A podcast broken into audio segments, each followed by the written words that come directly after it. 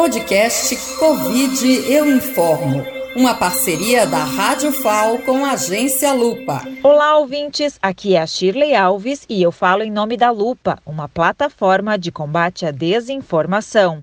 E você está ouvindo o plantão Covid Eu Informo, que se compromete a trazer informações verificadas sobre vacinas e pandemia.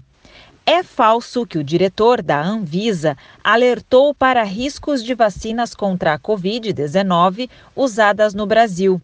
A desinformação, que já havia sido disseminada em fevereiro no Instagram, voltou a circular nas redes sociais.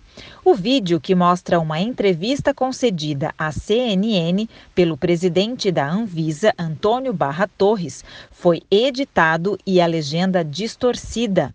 Na entrevista, Torres critica um artigo de uma medida provisória que pretendia obrigar a Anvisa a conceder autorização de uso emergencial para qualquer vacina contra a Covid-19. Até então, a agência tinha um prazo de 10 dias para fazer a análise dos imunizantes. Torres considerou que a medida poderia ser um risco sanitário grave.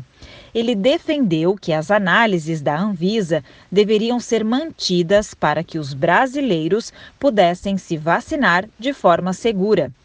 Só que o presidente da Anvisa não estava se referindo às vacinas que já estão sendo usadas no Brasil, porque estas já passaram por análise e foram consideradas seguras. Após as críticas de Torres, houve alteração no artigo e a lei publicada garantiu prazo de até sete dias para que a Anvisa possa avaliar as solicitações de autorização para uso emergencial tanto de vacinas quanto de medicamentos ainda não aprovados. Essa checagem é uma produção da Lupa, com financiamento do Google e apoio da Abraço e das rádios comunitárias e universitárias.